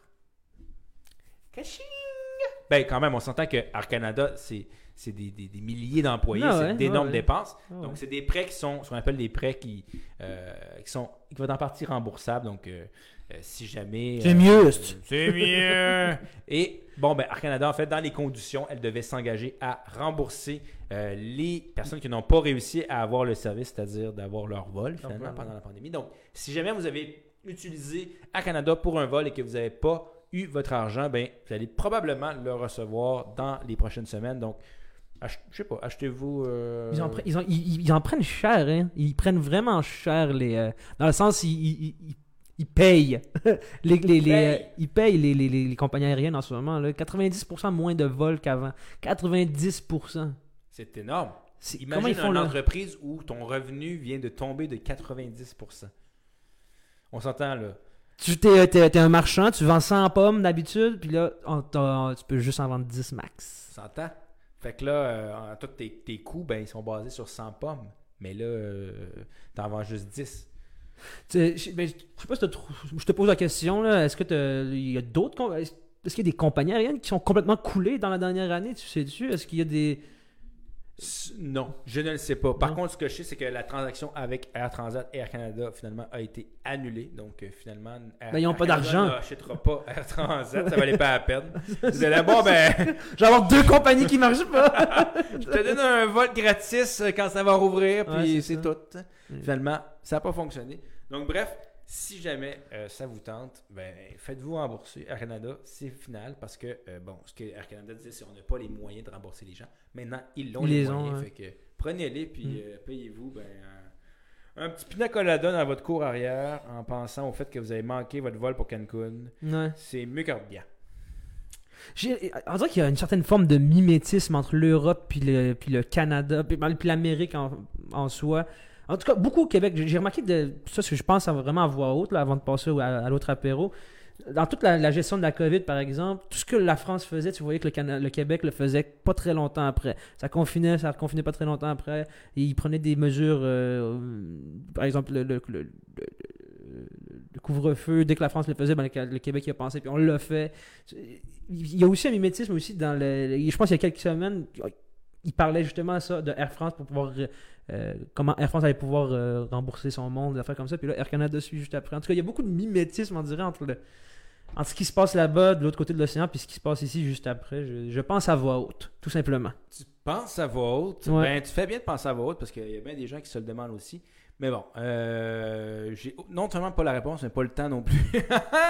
Il reste combien de temps? Il nous en reste pas assez. Ah, ok. Assez. Ok, bah let's go. On va parler de notre deuxième sujet parce que tu nous as trouvé une statistique intéressante. Ouais. En fait, euh, sur l'Inde et les jeunes, mais c'est une, statistique en fait qui touche euh, tout le monde. Euh, ben, vas-y et puis on va, on va en parler. La statistique, je l'ai pas devant moi. Oh! Mais il y a eu euh, beaucoup Le plus. en arrière? Comment? Le en arrière de toi? Non, Non plus? Non. Côté, non. non. Ah. Je l'ai pas. Mais peut-être que tu peux la googler, mais je vais, je vais, je vais- je vais l'amener sur la table si tu veux. Là. je l'ai. Je vais peut-être te la trouver. Je vais peut-être te la trouver. En fait, il y, a, il y a beaucoup, beaucoup de morts euh, de jeunes Indiens en Inde euh, depuis le début de l'année. Quelque chose comme une vingtaine ou une trentaine. on- on- Je, te, je vais te le trouver. Près de la moitié des décès survenus dans le monde lors de la. Le sous-continent asiatique a enregistré près de la moitié des décès survenus dans le monde lors de la prise d'une photo avec un smartphone. En fait. Donc, la moitié. il y a- Ok, dans- un- de toutes les personnes qui meurent dans, Dans le monde. dans le monde en prenant une selfie ou en utilisant ton téléphone, la, moitié. venait de l'Inde. Ouais. Puis d'ailleurs, ça, c'est un phénomène qui euh, prend énormément de place puis qui devient un autre fléau. C'est des gens qui veulent absolument avoir la meilleure photo, Mm. soit selfie ou. On parle de génération, on parle aussi d'identité aujourd'hui de plus en plus. Euh, puis ces gens-là qui. veulent faire la photo à côté de la roche parce que Ah ouais. pour la meilleure photo possible, puis pouf, Ouais. tombe, puis c'est un Mais ça a déjà failli m'arriver. J'étais à la plage en Algérie, puis c'est la première fois de ma vie que je tenais un selfie stick dans mes mains. Puis je marchais, je marchais, puis devant moi, il y avait un, un creux, vraiment un gros creux. Il fallait juste, sais, il fallait prendre un mini pont, tu sais, pour pouvoir avoir accès à la plage. Puis j'étais à un pouce de retomber là-dedans, mais c'était quelqu'un qui me disait, wow, qu'est-ce que tu fais? Puis j'étais comme, wow. En plus, j'étais sur mon selfie stick. Ah ouais. Puis gros gros lien à faire avec notre premier apéro. Euh, tout à l'heure, on parlait de pourquoi, euh, ben, je veux dire, l'effet de l'effet de la pandémie sur les jeunes et tout. Et, et- et- il- selon le statisticien qui a mené l'étude de, de Léger, dont je t'ai parlé tout à l'heure, il y a un gros effet euh, catalysant des réseaux sociaux dans cette histoire-là des jeunes euh, qui se sentent pas bien mentalement à- dû à la COVID. C'est-à-dire que une grosse partie de leur socialisation se fait sur Instagram, sur Facebook, sur TikTok et toutes ces affaires-là. Et ce qui arrive, c'est que ces gens-là, euh, c'est tout, un phénomène, c'est tout, un- phénomène, hein, le fait de voir la vie des gens sur Internet, une vie parfaite. Donc, donc toi, tu veux te mettre aussi en- en scène, donc toujours avoir, toujours avoir le plus de likes possible, toujours. Tu sais, c'est beaucoup de trucs qui sont an- angoissants pour ces jeunes-là. Les Il y a une très belle partie, il y a, une- il y a une tr- il y a un très beau côté aux réseaux sociaux, comme on dit tout à l'heure, euh, la, prise, de- la prise de conscience, la, prise, le- toute la, la Ah société civile qui peut, se, qui peut se former, des trucs comme ça. Formation de groupe. euh, Mais il y a ouais, tout un côté, il y a, tout- il y a aussi le, le Dark Side of the Moon, là, que, que c'est euh, les jeunes qui, qui sont extrêmement anxieux, anxieux de, de- des likes, des photos qu'ils vont prendre pour pouvoir mettre sur les réseaux sociaux. Combien de morts en Inde parce que ces gens-là ont embarqué dans cette, dans cette, dans, dans cette game-là des réseaux sociaux? Tu sais, prendre une selfie, c'est rarement que pour toi. C'est souvent pour l'envoyer sur Snapchat. Sur, tu comprends? Oui, puis je voulais savoir aussi, tu sais, euh, l'impact de ça aussi sur les générations, parce que aujourd'hui, les jeunes, je trouve qu'on est confronté à une idée de perfection tout le temps. Ben oui.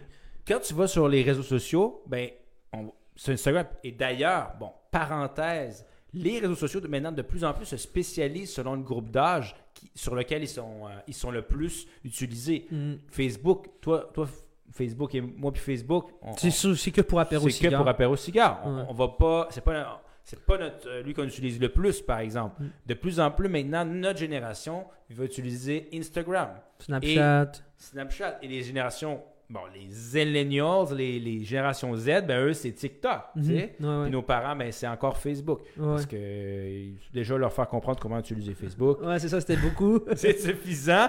Mais allez pas sur Instagram. Bon, là, j'ai en fait un troisième agisme. Compte-les, compte-les. Compte-les, j'en fais en quatrième. Ma mère, des fois, ma mère, des fois, vous nous envoyez des photos à, à moi et mes sœurs, elle le mettait en story. Aucun rapport.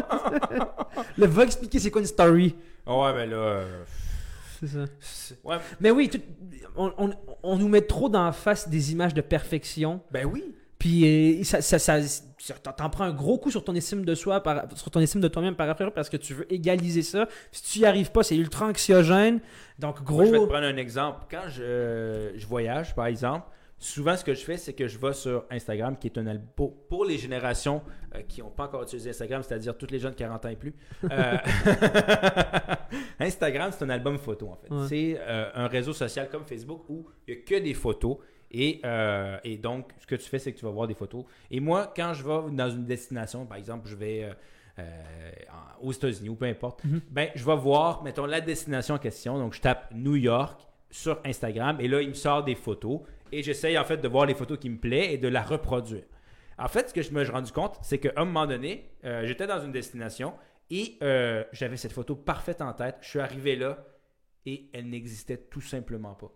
C'était tellement retouché Ben oui, la photo que j'ai même pas pu me Comment il a fait? Ça Ça existait, n'existait même pas. Ouais. Il, a, il a tout retouché. Donc, Ouais, ouais. ça, c'est, oui, pour un paysage, on pourrait parler de touristification, du fait que, il y a tellement de gens maintenant qui se garochent euh, à Venise, à Barcelone, à- dans le Vieux-Québec. euh, Pour ce genre de photos-là. la meilleure photo parfaite. Ah oui, avec de- la, la, la, la tour de Pise et ces trucs-là. Tour de Pise. Comment on appelle ça la touristification? Ouais, c'est-à-dire, c'est euh, un endroit, en fait, qui devient un peu comme un musée.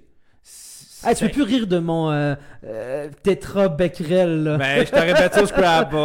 Plus de lettres. Touristification. Vas-y, explique-moi. En fait, c'est un mot qui, c'est- qui- qui- qui- qui est sous-entendu parce qu'il n'est pas dans Oh, le ouais. dictionnaire. Mais Ouais, le ouais. principe de la touristification, c'est un endroit dans le monde, en fait, qui est tellement, en fait, euh, populaire puis qui est tellement envahi par les touristes Mhm. qui devient comme une forme de musée. C'est-à-dire que euh, tout est basé autour du tourisme puis c'est un peu comme s'il est figé dans le temps puis il devient vraiment comme envahi par le tourisme. Et Venise, euh, Barcelone, Mhm. Paris, Mhm. puis c'est toutes des gens qui cherchent la photo parfaite pour après la remettre sur les réseaux sociaux pour avoir le plus de likes, pour bien se sentir. Donc, puis la même chose avec les photos de, de, de, de- de gens qui, qui retouchent, tu sais, pour les vergetures, qui retouchent euh, leurs yeux. qui re- c'est- énorme. Ouais, la recherche- cette, recherche, cette recherche de l'être parfait, en tout cas dans le paraître et pas en dedans, tu sais, c'est- un fléau.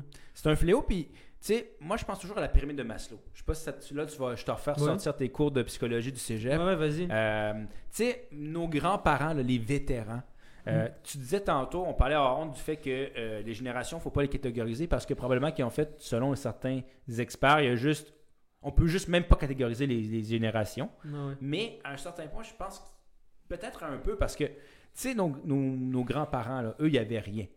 Eux, ils travaillaient, dans, ils travaillaient sur la ferme ou dans le bois, puis juste manger puis avoir un, un- un chez-soi, c'était bon. Mhm. Puis nos parents, ben, eux, euh, c'est l'époque où euh, on est arrivé avec une certaine forme de sécurité, Mhm. puis eux ont voulu commencer à se développer une certaine forme d'appartenance. Ouais.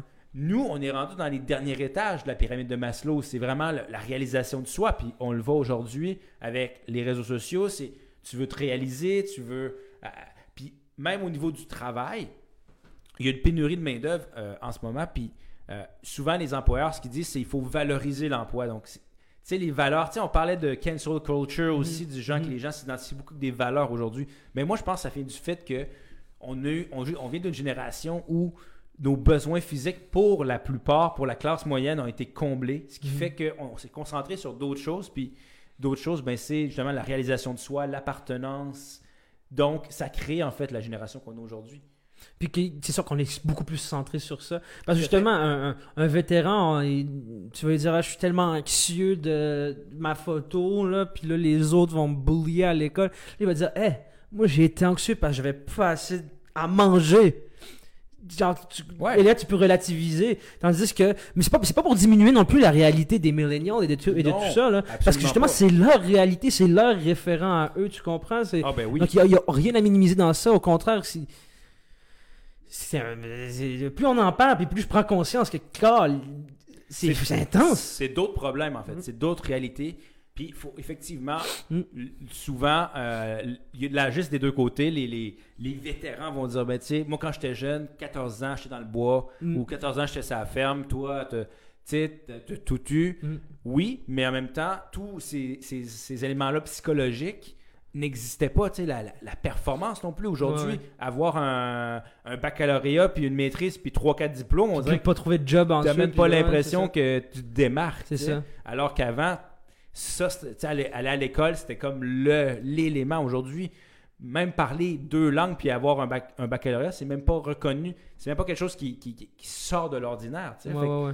faut aussi penser que les générations, aujourd'hui, c'est d'autres réalités. Mm. Euh, aussi, est-ce que le fait d'avoir moins de, de- de frères et sœurs aussi, ça joue un impact? Des, des- des familles de 12, ben c'est le, c'est le- le- grand frère de, de 15 ans qui élève le gars de 3 ans, mais aujourd'hui, on est juste deux. C'est sûr que ça a un impact Ça arrivera aussi. ouais, ça, ça sera pas, ça, pas les mêmes réalités, c'est, c'est pas les mêmes logiques, c'est pas les mêmes façons de penser. Puis c'est pour ça que, tu sais, je veux dire, le bullying sur Internet, les gens qui, ou ben comme on l'a vu tout à l'heure, euh, tu sais, les, les, les, les jeunes qui, qui- qui socialisent beaucoup sur Internet puis qui, qui font en sorte que leur estime de soi descend un peu plus, cette affaire-là, c'est, tu sais, c'est des nouvelles réalités, là. C'est Tout une à nouvelle fait. réalité qu'avant, on le, on le savait pas, tout ça. Puis c'est- Je sais pas où est-ce que je voulais en venir avec ça, mais c'est que il faut composer avec cette nouvelle réalité-là au lieu de juste la. Sais, il faut pas qu'il y ait d'agisme de l'autre côté, comme tu dis. Là, les... Ah, voyons, ça... oh, ferme ton Facebook au pire. Ouais, mais non, souvent, je ferme mon Facebook, ça va me suivre à l'école plus tard, puis là, ça te suit à la. Y a- Ça amène aussi le, le principe des- de la cyber-intimidation. Exactement. Mais Ça, ça, c'est un autre débat, puis Ouais. on, on- on en parlera sûrement Ah ouais. une, une autre fois. Mais tu vois qu'il y a, il y a- il y a- c'est pas c'est pas c'est pas un problème comme tu comme tu comme on vient de le dire c'est un problème on amène un autre en amène un autre en amène un autre c'est une réalité qui est Ouais. qui est multidimensionnelle qu'il faut qu'il faut traiter sous plusieurs angles Mais effectivement, tu parlais de plusieurs fois dans différentes émissions de changement de paradigme. Ben, je pense que c'en est un euh, est toutes un ces technologies et tous ces changements-là apportent à des nouvelles générations un changement de paradigme. Donc, euh, ce sera si, intéressant. si- sais, si les si les vieux les vieux Ah! les sont... Fais attention aux États-Unis, son président. Ah, c'est ça. c'est bon ça. Non, mais tu sais, si depuis, le, depuis que le télétravail est apparu massivement euh, ici, par exemple au Québec, les gens ont commencé à parler de droit à la déconnexion. tu sais. Le droit d'arriver chez toi puis de plus être dans ce mood de, de job-là. J'ai Mais les enfants, c'est pas ça. Les jeunes, c'est pas ça. Tu vas à l'école, tu vas. te- tu- ça- Il y, a- il y a- il y a des mouvements sociaux à l'école qui vont continuer en ligne. Puis ça, c'est aucunement framé. Il n'y a, pas de- il y a aucune, il y a aucun, il y a aucun médiateur, professeur, whatever, qui va, qui va gérer ça. Là. Tu sais pas qu'est-ce qui- qu'est-ce qu'il en advient, de comment ils les utilisent. Mais en tout cas, apparemment, ils les utilisent pour euh, get des likes ou organiser des, des rassemblements pour, euh, pour, euh, pour protester contre le nouveau, euh, rassemble, le nouveau couvre-feu. Donc, je sais pas si. J'enlève rien à personne, Non, hein. non, non, Moi, je, dis fais juste des constats. C'est ça, ça qui est ça. Ben, c'était ça qui est ça parce que aussi l'heure avance. Mais Ça avance euh, bien vite. Ça avance vite. hein. mais c'est parce qu'on est des nouvelles générations, Ouais. tu vois. Mais euh, on aura la chance d'en parler euh, plus longtemps. Mais c'était un plaisir de, de jaser de, de ça. Et c'est maintenant l'heure du euh, cigare. Fais-tu une petite transition On se musicale pour. euh, Fais-nous donc un petit jig. euh, mettons. J'ai attends, j'ai- j'ai mon petit euh, pansement qui Ouais. me rend. Oh! J'aime toujours le petit aspiration. Ouais. Ouais, euh, le temps de se relaxer dans le cigare avant. Ah. Ah. C'est le temps de se relaxer dans le cigare, mais avant qu'on parle de, ne- de- de mon fameux quiz du boomer, Ouais. euh, j'avais une petite, euh, une petite transition intéressante. Au Yukon, en ce moment, Ouais. euh, il y a les élections. D'ailleurs, euh, je te donne la statistique de population du Yukon parce que tu vas voir, ça va être utile tantôt. Selon euh, Wikipédia, j'ai pris la source la plus sûre. Ah, mais t'aurais dû aller voir en bas de la page. Moi, Puis de- moi, la source, la source que lui. ok, vas-y, vas-y. En 2016, on dénommerait 25 085 personnes au Yukon. Ah, ok. 25 000. C'est- C'est pas beaucoup. Pas beaucoup. C'est pas beaucoup. C'est 20. C'est, c'est il y a certains villages québécois même, Ouais. qui, qui ont même des- beaucoup plus. Ah ouais. Puis, ce qui- bon, c'est pas le nombre qui, qui, qui est intéressant, mais ce qui est intéressant, c'est qu'au Yukon, en ce moment, il y a des élections, euh, je pourrais dire, provinciales. Ben oui, c'est le nombre qui est intéressant. C'est pas justement, pas justement le- le- le- les- votes qui étaient. Le Oui. nombre était intéressant. Dans un, pour un député, en fait, euh, en ce moment, il y, a, il y a une égalité entre deux députés. Euh, ils sont égales. Ils sont- Ouais. Tu sais, même pas, euh, oh, il a gagné par 100 voix, il a gagné par 1000 voix. Non, ils sont, sont égales. Les deux sont à genre. Les deux. Je te, je te laisse deviner combien tu penses qu'ils ont de votes en ce moment? Euh, tu- euh, Je sais pas si vous l'avez envoyé. Je pense 60, 60, 60 c'est ça? 78 votes 78 chacun. votes. Colin, hein?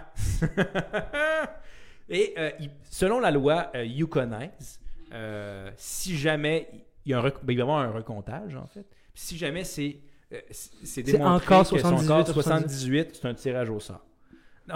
Tirage au sort. Avec une pièce de Pile 25 c'est sous. Paul, Phil, face c'est Hélène, Ouais. Puis euh, le salaire de 98 500 vient pareil. Sérieusement, c'est- Non, Quand je ton sais pas salaire de combien. 100 000 piastres se Je joue sais sur pas. un pile ou face. Ouais. Pile ou face, c'est le chômage ou le salaire. Ouais. Je sais pas le salaire par contre au Yukon, mais euh, je sais que le tirage au sort effectivement fait partie de la loi et euh, n'a pas été utilisé depuis 1996 ou 13, je ne m'abuse. Donc en fait, euh, je suis certain que euh, c'était pas dans les années 2000. Donc ça faisait, ça fait plus de 20 ans au minimum que le tirage au sort n'a pas été utilisé pour délibérer. Ok, ça a déjà été utilisé par Oui, là, dans le déjà utilisé dans le passé. Mais euh, pas de, dans les années 2000. Mais quand même, c'est fou. Pense-y, mettons euh, Justin Trudeau ou. Tu sais, bah, ok, Ouais, tu sais, c'est fait, c'est Trudeau. fait. C'est pile, Trudeau ici. pile ou face, c'est déterminé. Tout ça pour ça, en tout cas, bref. euh, C'est C'est- fa- c'est fascinant le Yukon. ça coûte des millions de dollars faire une élection. Puis, au final, tout ça pour pile ou face. Pour pile ou face, ouais. Ou pour courte paille. Tu sais que t'aurais pu le faire au début. Ben, c'est ça. Moi, je peux le faire, là. C'est- Clac! Hein? Directeur des élections, Jeffrey Hull. Ben, tu sais, ça aurait été facile. là. Mais c'est fascinant le Yukon. J'ai vu un, un reportage cette semaine sur un dude en France qui, qui s'en va au Yukon pour vivre justement cette nature intouchée par l'homme. Ah non, c'est euh, c'est pas à plus touché. Non, non. Pas à plus touché. Non, c'est fascinant. C'est fascinant. J'aimerais j'aimerais y aller un jour. Je Tu es souhaite. allé dans l'Ouest? Jamais. Même pas l'Ouest canadien? Même pas l'Ouest canadien. Toi? Ok, toi, t'es allé en Chine, t'es allé en, Europe, t'es allé dans. Mais t'es pas allé dans l'Ouest. Euh, Je peux dire la même chose de moi. Ouais, c'est Je suis ça. allé à peu, près- aux mêmes endroits, mais je suis pas allé encore dans l'Ouest. allé en l'Ouest. Ouais. Non, mais ça- j'aimerais y aller en l'Ouest. C'est- un, un endroit qui. Mais je pense que la- la- la- Fascinant. le, le COVID va faire en sorte que plus de Québécois vont, vont au lieu d'aller à Cancun ou bien en, en France. On peut même pas aller en Gaspésie, anyway. Fait que... Ouais, fait qu'il y a il y a de la place au Yukon. Il y a de la place au Yukon. Ouais, puis il paraît que Yukon, là, t'as pas besoin de réserver une tente de camping, là. Juste. euh, Ouais. ton spot. puis, Ouais, euh, ben c'est ça que le gars justement il fait. Ah ouais. Lui Un c'était c'est un reportage oui, c'était un peu un bohème mais en fait lui c'était un archéologue expérimental. C'est-à-dire que lui il va il va aller essayer des outils qui ont été utilisés au Yukon mais voilà des milliers d'années. Donc, Il va essayer de les reproduire. archéologue, en fait, qui, euh, qui va essayer de comprendre l'archéologie en expérimentant. Pas, pas- pas juste trouver des trucs, essayer de comprendre d'où ils viennent, mais aussi comment ils fonctionnent dans le sens où il le fait. Par exemple, il y a les anciennes haches faites avec du silex ou je sais pas quoi. Il va essayer de la reproduire. Il faut, il faut lui, lui essaye de. Wow. euh, il écrit sur, euh, sur comment. Les instructions pour Moi, pouvoir. hier ça- matin, ça- j'ai essayé d'ouvrir ma peine de lait. Je pense que je l'ai, je déchiré un peu. Ouais, tu sais, des fois, le carton Ah, il colle.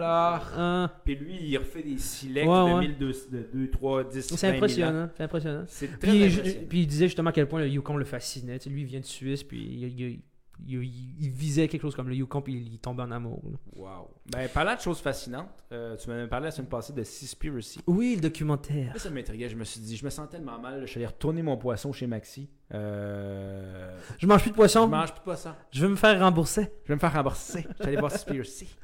Puis, euh, en fait, j'ai j'ai regardé un, un vidéo sur quoi euh, il y avait une experte qui disait que c'est pas aussi dramatique. Là. Il faut, faut, faut toujours se dire qu'un documentaire, en fait, le but, c'est d'être dramatique, c'est de provoquer des réactions, Mhm. mais que, en fait, euh, c'est pas exactement vrai tout ce qui se dit dans ce documentaire-là. Et, euh, en fait, ce qu'elle ce qu'elle dit, c'est qu'il faut pas non plus commencer à partir en panique. Mhm. Euh, mais ce qu'elle dit en même temps, c'est que oui, il y a des difficultés, puis oui, oui, oui, il y, a, y un, il y a un problème, il y a un enjeu au niveau de la, de la surpêche et des océans en général, Mhm. mais qu'il ne faut pas non plus. euh, Elle, elle, ça la dérange pas trop que Fukushima déverse euh, de l'eau pleine de tritium, hein? euh, non, je pense pas. Ça la dérange pas? Ben, c'est ce genre de chercheuse-là, non, c'est pas. Payée par Donald Trump. Non, elle est payée par Beyond Petrol. Ouais, Beyond Petroleum. Non, en fait, euh, ce qu'elle disait, c'était vraiment que euh, oui, c'est un enjeu. OK? Euh, oui, c'est un enjeu, mais ils en ont mis beaucoup dans le. Oui, c'est ça. Ils ont saucé dans le, dans le documentaire. C'est un enjeu, mais euh, il faut, faut, faut, faut jamais non plus tomber dans le sensationnalisme, puis que euh, ils, ont, ils ont voulu vraiment comme marquer les esprits avec quelque chose de choquant. Mais c'est, mais c'est le but du documentaire, j'ai l'impression, parce que le documentaire, il te ramène plein, plein de faits scientifiques, ça se base sur plein de faits scientifiques, mais c'est des faits que tu ne peux pas, ou que monsieur, madame, tout le monde, même moi-même, je n'ai pas le temps d'aller vérifier tout ça. Oui, de lire tout le ça. contexte dans lequel il est écrit. Tu sais, par exemple, si euh, tu, tu- sais, tu as écrit des, des, des- des articles de maîtrise de, de, de, Mhm. de- de- baccalauréat, si je te dis 20% euh, des, euh, des poissons sont morts. Bon, Ouais. tu fais OK, bon. Mais si je mets une petite musique, tan, tan, tan, tan, Oui, bien sûr. tan, tan, tan, tan, puis là, Oui, je bien te montre sûr. une image de poisson qui se fait dégorger, puis je te dis 20% des poissons, ben, Mais c'est tout un, mais c'est tout un art le documentaire. C'est tout un art de, de, de, savoir quoi dire, quoi mettre avec quelle, quelle image et quelle, quelle musique pour pouvoir marquer les esprits parce que c'est un gros enjeu écologique. Puis le but c'est de marquer les esprits. Puis les gens ils ont, les gens ils connaissent, ils savent pas qu'est-ce qui se passe avec les enjeux écologiques. Sur- moi je connaissais absolument rien de la surpêche. Puis je, honnêtement je serais pas allé de moi-même lire sur la surpêche. Mais ce documentaire-là a marqué mon esprit. Puis comment? Pas juste avec une madame qui me dit juste les vrais, vrais faits 100% sans musique sur un temps monotone. Je l'aurais pas écouté au complet, tu comprends? Donc j'ai l'impression que le documentaire est vraiment présent pour venir ben là, marquer les esprits de qui fait ça depuis une heure et demie, dire des faits de façon monotone? Ben écoute ça, parce que c'est les- les- ben, on a beaucoup moins de views que Seaspiracy. Oui, tu comprends? Puis j'avais lu quelque chose. euh, je sais, je sais, j'ai peut-être envie de. Je, je, je sais plus c'est qui qui l'avait dit. Je pense que c'était un professeur à l'Université du Québec à Chicoutimi. Euh, euh, professeur c'est un prof de littérature qui, lui, dans un de ses livres, il, parlait de problèmes écologiques ou dans une de ses, une de ses, euh, une de ses conférences, il parlait d'écologie, puis comment, comment amener les gens à, à comprendre les problèmes écologiques, puis comment amener les gens à, à, à, à pas s'en foutre, en fait. Puis il disait qu'il y avait beaucoup, beaucoup de ça, beaucoup de cette conscientisation qui allait se faire par le biais de l'art.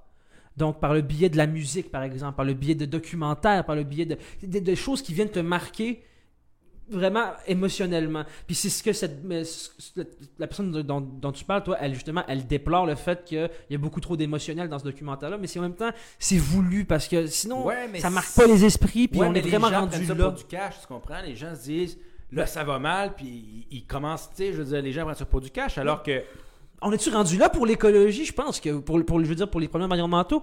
Parce que Ouais, mais si, si si tu mettons, marques pas personne, ça va, il y aura aucun changement. faut que toujours tu mettes les choses dans son contexte aussi. Si, euh, je te dis, il y a une tuerie sur 10, tu le parlais tantôt de Fukushima, je te dis, hey, les autres Fukushima se déversent dans le Pacifique, c'est gênant. Là, tu fais, oh non, non. Tu dis, ouais, mais c'est 30 fois moins pire, ou en tout cas, peu importe que la France, mais là, tu vas dire, ouais, ben là, c'est pas si pire, tu comprends? Ouais. C'est que si tu mets Ouais, tu relativises, ouais, ouais. Tu sais, si tu mets toujours les choses dans son contexte, puis là, le, le documentaire, c'est genre. Ben oui. Ouais, ok, mais. Ben, moi, mais je suis d'accord. de faire un documentaire en essayant. Oui, tu vas devenir, devoir être sensationnaliste. T'es-tu obligé de mettre la musique de jazz puis de faire sortir le gros requin pour. pour, Ouais. pour- tu sais? T'es je- obligé d'en faire autant. Mais, mais le documentaire, c'est juste que les gens. Ce que je veux dire, c'est quand vous regardez un documentaire, dites-vous oui, c'est intéressant, ça me choque. Et après, je vais lire autre chose, je vais. C'est rare que le monde le. Entre toi puis moi, c'est rare que le monde va Ouais, faire mais ça, ça. c'est- ça le problème. Puis c'est ça le problème, puis c'est pour ça que je pense que c'est ça qu'ils ont essayé de- ils ont essayé d'endiguer comme problème le monde là, qui font des documentaires. Si tu fais un documentaire plate comme des années 80 que c'est vraiment une, une voix monotone puis zéro presque zéro musique, si tu t'endors. Découverte, là, je veux dire. découverte des années 90, mais découverte des années 2000, j'ai vraiment aimé hein. oui, j'aime encore. J'adore ça. J'adore ça. Mais ça ça- ça- ça m'a popé une, une question en tête qui, puisqu'on achève, on va- peut-être qu'on y reviendra, ça va juste être une petite ouverture. C'est est-ce qu'on est rendu au point, tu sais, parce que tu dis, donne-moi les vrais faits dans ce genre de documentaire-là pour les- mets-le en l'environnement. contexte. Mais là, en contexte, Ouais. je veux tout savoir, mais il y, a, il y a- il y a- il y a un des amis à mon père, une fois, je suis allé chez eux, puis il m'a posé la question, il dit, est-ce que tu penses que euh, le- les- la lutte environnement, la lutte contre les changements climatiques est soluble avec la démocratie et l'état de droit. Est-ce qu'on est rendu, est-ce qu'on ne serait pas rendu à un point où est-ce que, bon, faisons abstraction de certaines choses, est-ce qu'il y a peut-être eu trop de musique pour trop, trop venir chercher les gens dans ce documentaire-là pour que justement ils fassent un, un move dans leur consommation? Est-ce que c'est. Est-ce que c'est. Sais, le, le bénéfice et conséquences. Je sais pas si tu comprends. Tout à l'heure, on parlait bénéfice-conséquences avec le tritium relâché dans l'eau. Même chose aussi pour ce genre de. Pour, pour la lutte au changement climatique. Est-ce qu'on n'est pas rendu là, justement, à faire un peu peur au monde, tu sais? Ouais, mais je vais te donner un exemple. Là, euh, tu, tu dis, bon, parfait, les poissons, une- moi, c'est une valeur, l'écologie, je veux sauver les poissons. C'est correct qu'il y ait un documentaire sur sauvegarde des poissons, même si c'est pas pris dans les faits ou même si c'est pas exagéré, mais que c'est romancé d'une manière où faire porter un point de vue, c'est correct. Fine. Là, il y a euh, le mouvement pro- pro-religieux qui euh, ont fait un documentaire sur Netflix sur l'avortement et où ils montrent des fausses images chocs et où ils font quelque chose de ta pour dire l'avortement c'est mal. Sauf que là, ça va créer un mouvement où, en fait, peut-être au contraire, finalement, les gens ne voudront pas euh, laisser l'avortement légal et finalement, est-ce que. Militer pour le Militer finalement. contre. Donc, moi, ce que je veux dire, c'est que toi, tu dis que c'est correct que ce soit choquant Moi, je te dis parce que ça. Est-ce que ça correspond pas à ton point de vue? totalement. Ça, ça, ça rejoint totalement. Ça se rejoint totalement. Ça se rejoint C'est nous le poisson d'avril, en fait. c'est ça. Mais ce que je veux dire, c'est qu'il faut faire attention. C'est juste, je pense que euh, oui, euh, oui, c'est le fun, un documentaire qui est choquant, puis oui, c'est vrai que ça nous conscientise, puis ça nous, ça nous shaken. Comme je l'ai dit, j'ai vu Blackfish, puis ça m'a, tu sais, ça m'a pris prendre conscience. Mm. Mais faut que les gens sachent, c'est un documentaire, c'était écrit par quelqu'un qui a une intention derrière. Fait que juste Ouais, comprendre que euh, il y a toujours une intention derrière une œuvre. Exactement, puis j'allais justement dire ça, puis renvoyer à. Il faut toujours juger l'intention derrière l'œuvre. Par exemple, si demain je te fais une chanson pro-environnementaliste, puis moi je veux, je veux pas, dire euh, les, les poissons vont bien quand même. euh, des fois ça va mal. mais- non, je vais dire juste. je veux juste avoir des punchlines. Non, ce sera pas ça justement. Ça va, être, ça va être juste des punchlines avec des vrais faits véridiques qui punch parce que j'ai envie que les gens comprennent mon message. Ben, parlant de punchline puis de comprendre ton message, j'ai mon petit quiz du boomer. Vas-y. Sais-tu comment tu fais pour reconnaître un boomer? Quand tu fais un FaceTime avec, tu y vois pas le front. Quatrième ou cinquième agisme, je sais Ah, pas. On est rendu à 5. Je pense qu'on est rendu à 5. une autre façon de reconnaître un boomer, Ouais. c'est que, ben, là, justement, hier, je vais, au- je vais au McDo. Et puis, ils n'arrivent pas à, à faire leurs commandes sur les, les À l'intérieur, ouais. ouais. C'était beau, en fait. C'était beau. J'ai eu un choc générationnel. Je les ai aidés. Je les ai aidés. Euh, Sais-tu comment tu fais euh, pour reconnaître un boomer? Ils vont toujours te demander d'aider à, à, à, à leur tablette. C'est quoi l'affaire avec les tablettes et les boomers? Je sais pas. Mais je pense que c'est eux qui ont plus ça. J'ai pas de tablette. moi. Non, les tablettes, c'est comme... Ça sert à quoi une tablette? Ouais. Mais les boomers, les tablettes, capote sur les tablettes. ouais. Comprends pas. Ma mère, elle nous regarde sur son iPad en ce moment. Clairement, hein? Clairement. Mais en fait, je voulais dire, euh, avec cette petite musique, je trouve ça génial, avant de terminer, qu'on les aime, nos boomers, pareil. Ben oui. C'est pour ça que t'as fait 6 agismes que. Ouais, mais c'était de bon cœur. fait que bref, j'espère que vous avez aimé l'émission. Que vous soyez jeune ou moins jeune, on vous aime tous pareil. Allez écouter euh, où? Les? Spotify, Facebook, YouTube. Euh, Puis si jamais euh, vous n'êtes pas capable de faire aucune de ces, ces technologies-là, ben appelez-nous. c'est là l'apéro cigare, c'est là l'apéro cigare, c'est là. L'apéro cigare. Salut tout le monde. Yes, sir.